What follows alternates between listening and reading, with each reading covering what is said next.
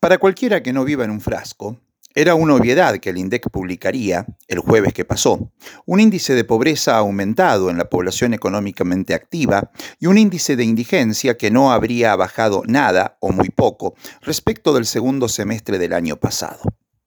O sea que la pobreza estaría alrededor del 40%. Finalmente dijeron que es del 39,2% y que la indigencia andaría alrededor del 8,5%. Finalmente fue del 8,1%. O sea, una décima mejor que en el segundo semestre de 2021. Estas son cifras de los últimos seis meses del 2022. O sea, para el INDEC hay más de 18 millones de personas en situación de pobreza y casi 4 millones de personas en situación de indigencia en todo el país. Los datos son durísimos, pero absolutamente esperables. Claro que una cosa es eso y otra es aceptar esa data como la revelación de la situación social que es aceptable en lo global, o sea, en lo que uno esperaba para todo el país en su conjunto, pero que no refleja la subjetividad de cada lugar con certeza. Algo que es fácilmente comprobable desde la provincia de La Pampa. Se sabe que las situaciones límites que uno puede observar si alguna vez anda por Buenos Aires no se dan en La Pampa en ningún lado. Allá cada dos o tres cuadras hay gente durmiendo, o sea, viviendo literalmente en la calle. Familias enteras están en esa situación. Y definitivamente eso acá no pasa. Entonces, no puede ser que el índice de pobreza e indigencia de Buenos Aires, pero no solo de Buenos Aires, sino de la mayoría de las provincias argentinas, sea mejor que el de La Pampa. Insisto, con solo haber estado en Buenos Aires en los últimos años, cualquiera pudo haber visto una diferencia muy notable entre cualquiera de nuestros pueblos y ciudades y lo que desgarradoramente se observa en la capital federal. Y eso el INDEC no lo refleja.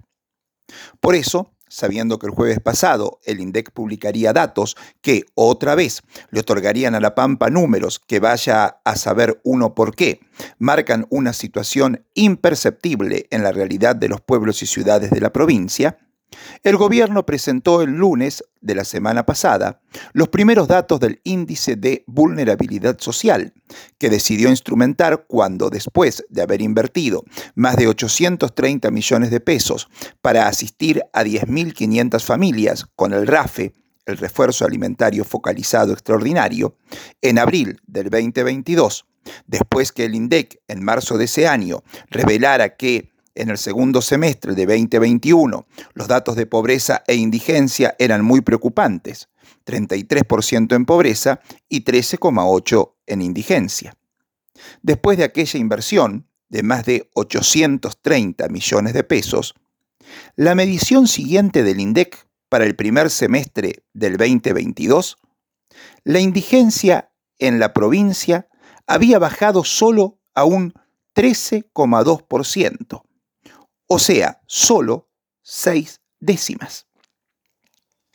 Algo andaba tan mal como nos imaginábamos quienes recorrimos las calles porteñas, hábitat de familias enteras, soportando el frío crudo del invierno o el infernal calor en el verano, pero que las mediciones ignoraban si al fin de cuentas el índice de indigencia porteño era mejor que el de La Pampa. Por eso Silioto dispuso trabajar en un índice de vulnerabilidad. Lógicamente, los medios porteños salieron a decir que Silioto en La Pampa, como no le gustó el dato de pobreza, se armó un INDEC paralelo, diciendo esto no es verdad. Lo que dice el INDEC no es cierto, voy a salir yo a medir y vas a ver que me va a dar mejor. Silioto dijo el INDEC miente y se terminó mandó al corresponsal de Clarín en La Pampa y los gorilogopolios pretendieron hacerse un festín. Pero lo cierto es que si bien para el INDEC, Concordia en Entre Ríos, más del 55% es pobre, si en Chaco, en el Gran Resistencia, el 54% es pobre, si en Santiago del Estero el 46,5% es pobre, si en Corrientes el 45,5% es pobre, en La Pampa, es mucho más lógico que la pobreza sea la que reveló el índice de vulnerabilidad elaborado por la Dirección de Salud Social y Comunitaria y el Ministerio de Conectividad y Modernización, que los sistematizó, del 15,1% que el dato que tiró el INDEC, del 41,7%. Todos sabemos que no hay en La Pampa una pobreza apenas menor que en Santiago del Estero o Corrientes. Peor aún en el tema indigencia. En la Argentina hay 2.400.000.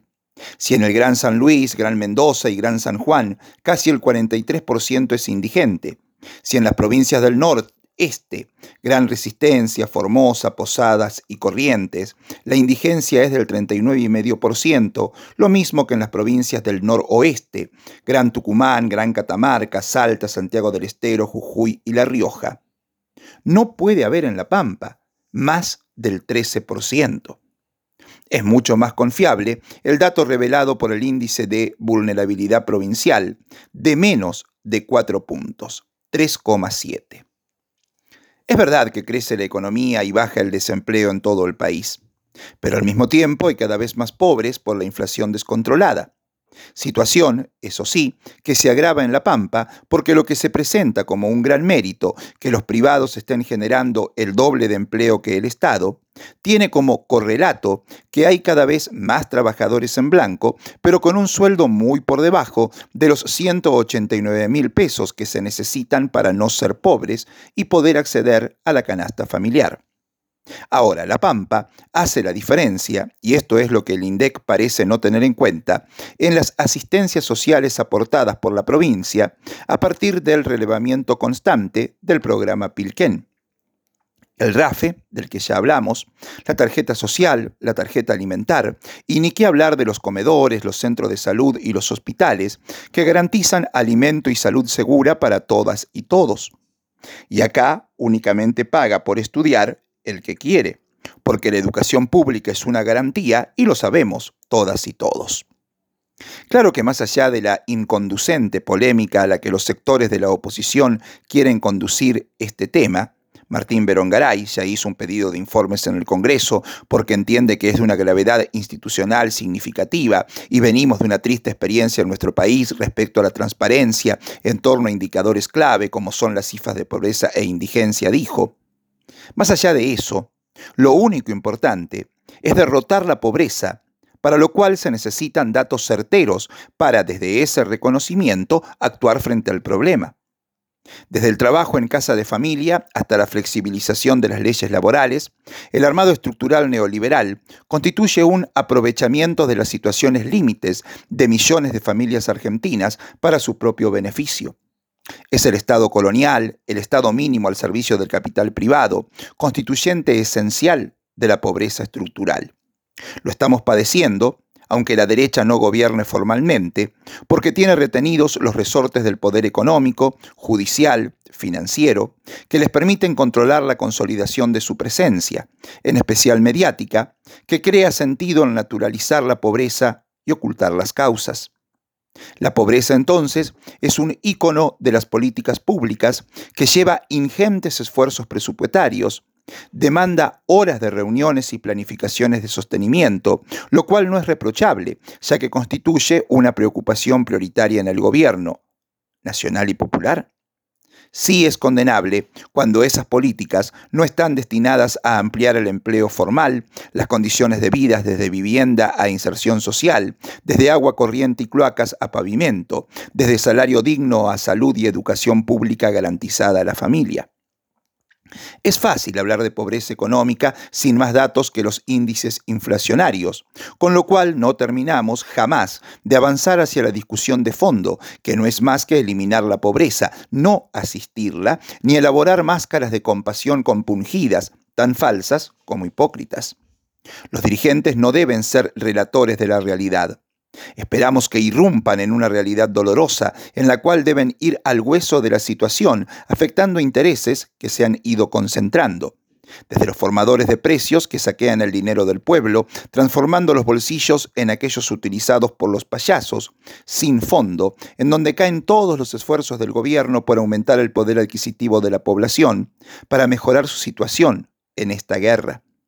Derrotar la pobreza afecta intereses que viven de ella, desde organizaciones no gubernamentales hasta diseños estratégicos geopolíticos que pretenden pueblos sumisos y disciplinados en un Estado colonial, para lo cual hacen necesario su sometimiento económico y la exclusión social. No habrá pueblo liberado en un marco de pobreza estructural pétreo y consolidado. Esa es una construcción del neocolonialismo de los últimos 50 años, de una Argentina sometida al saqueo sistemático, tanto económico como cultural la primarización de la economía, la marginación de las grandes masas de población que constituyen mano de obra disponible sin condiciones laborales, la destrucción sistemática de la producción industrial, la apertura indiscriminada de la economía, el endeudamiento que nos hace perder soberanía en las decisiones, el cierre de la investigación y desarrollo científico-tecnológico necesario en el siglo XXI, el debilitamiento de los sistemas solidarios de salud y educación, la privatización del sistema previsional en su prioridad macroeconómica que vertebra en lo financiero y se rige por una ortodoxia de mercado, que arroja a la pobreza a millones de argentinos, es esa la base estructural neoliberal. Entonces, la pobreza no nace de un repollo ni de una situación personal. Tampoco se trata de declamar igualdad de oportunidades en situaciones asimétricas de los compatriotas que el Estado al servicio de los intereses populares debe reparar, por lo cual construir justicia social es igualdad de condiciones que permiten el desarrollo integral de las políticas públicas en un marco estratégico de eliminación de la pobreza, que no es solo económica, sino que está basada en la recuperación de la dignidad de la familia argentina, que pueda reconstruir sus proyectos de vida, arrasados por la brutal e inhumana concepción neoliberal. Para terminar, un datito que significa hacerse una pregunta. ¿Qué me contás? De los legisladores de Juntos por el Cambio, que se la pasaron haciendo campaña con el abuelo de Lucio y a la hora de tratar la ley Lucio no dieron quórum. O sea, les fue útil en su interna, pero a la hora de los bifes lo hicieron volver con las manos vacías, lo mismo que a la inclaudicable Silvia González, que soñaba con que a 20 años de la muerte de su hijo Sacha saldría la ley de, alcohol cero, pero la OPO no dio quórum.